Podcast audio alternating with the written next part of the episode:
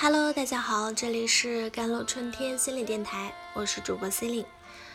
今天跟大家分享的文章叫做《社交恐惧的你，如何才能自信的社交》。现在的社畜最怕收到的可能不是老板深夜催进度的微信，而是今天下班之后全公司 KTV 唱歌，每个人都要来。周末我们公司组织去某某山团建。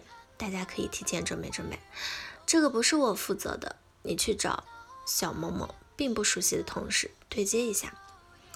于是，当大家都沉浸在欢声笑语中，你一个人躲在工位上瑟瑟发抖，全身都写着抗拒。几乎人人都存在着不同程度的社交恐惧症。社交恐惧者在生活中通常是这样的：怯于与陌生人交流。讨厌当众做自我介绍，和别人讲话不敢直视对方的眼睛，看到熟人不知道要不要打招呼啊，不敢维护自己的权益。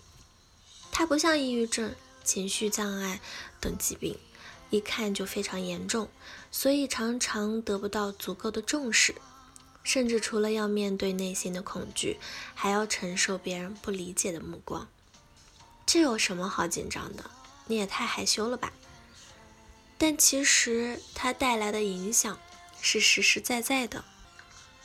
江疏影在《说出我的世界》这档节目中啊，说出了自己社交恐惧的心路历程。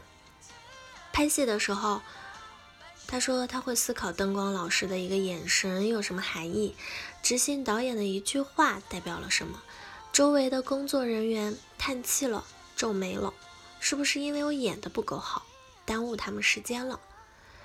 这种不安被他越放越大，他也越来越习惯否定自己，陷入了一种恶性循环。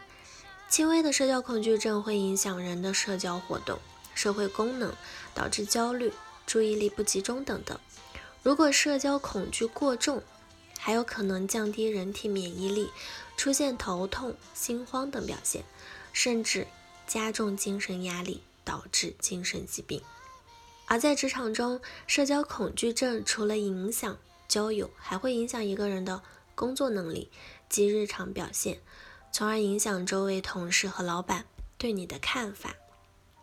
不知道你是否也有过同样类似的体验？怕自己说错话、做错事，更怕别人不喜欢自己，怕别人看出自己的紧张，不敢看正视对方。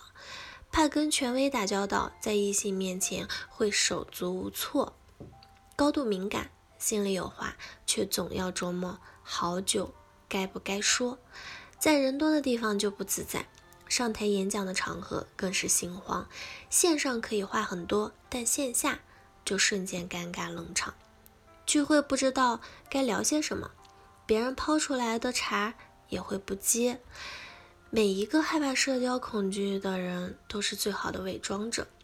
外人看到的你风平浪静，但只有你自己知道，人群中的自己内心多么的忐忑不自信，多么羡慕那些在社交中游刃有余的人，多么希望自己也能轻松从容的交流，受到欢迎。但现实却往往是在社交恐惧的三种状态中越陷越深。第一种，社交恐惧，在社交开始前就开始焦虑担忧了，越想克服越焦虑。第二种，社交的苦恼，在社交时感到烦恼不舒服，与人交往不适感远大于舒适感。第三点，社交回避，迫于压力做出的本能反应，以为躲起来就好，但往往越回避越强化恐惧。你可能也意识到。社交恐惧在你人际上战战兢兢，始终没有办法从中获得乐趣。但你还没有意识到的是，社交上的不自信会连着你整个人的自信心一起拖垮，让你的生活向内缩。无论在工作、生活还是恋人中，都吃很多亏，人生失去更多可能，个人机遇也发生改变。在客户或者合作伙伴的面前感到局促不安，心里发虚，不知道该聊些什么，别人获得了更好的发展前景，你却停在原地。自己有好感的异性，不敢主动接近，越想靠近越回避。别说让对方喜欢自己，甚至连朋友都算不上，把一段本该美好的感情埋在心里烂掉，留下了很多遗憾。人群中没有存在感，经常被忽视，很难融入一个圈子，也不敢为自己争取，不会展示自己，尤其在很厉害的人面前，因此。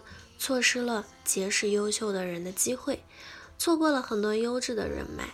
很多人认为强迫自己多参加几次社交就能慢慢改善，但实际上这只会让你不断的发现自己是多么的社交无能，产生更深的挫败感，变得更加抗拒和回避社交，陷入社交恐惧、回避，然后强迫融入。受挫，更恐惧社交，彻底的否定了自我的恶性循环当中。社交恐惧其实是一个被严重低估的问题，它是排名第三的心理疾病，一般也很难依靠自己的力量彻底的摆脱社交恐惧啊。社交焦虑、害羞内向的人，其实在社交中也有自己的优势，更敏感，更能觉察到对方的情绪，更有同理心。很会顾及他人的感受，也有很多丰富多彩的想法，是非常优秀和有趣的人，只是自己不懂挖掘。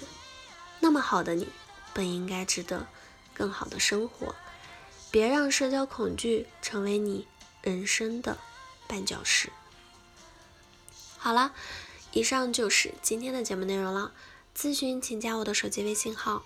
幺三八二二七幺八九九五，我是 C 琳，我们下期节目再见。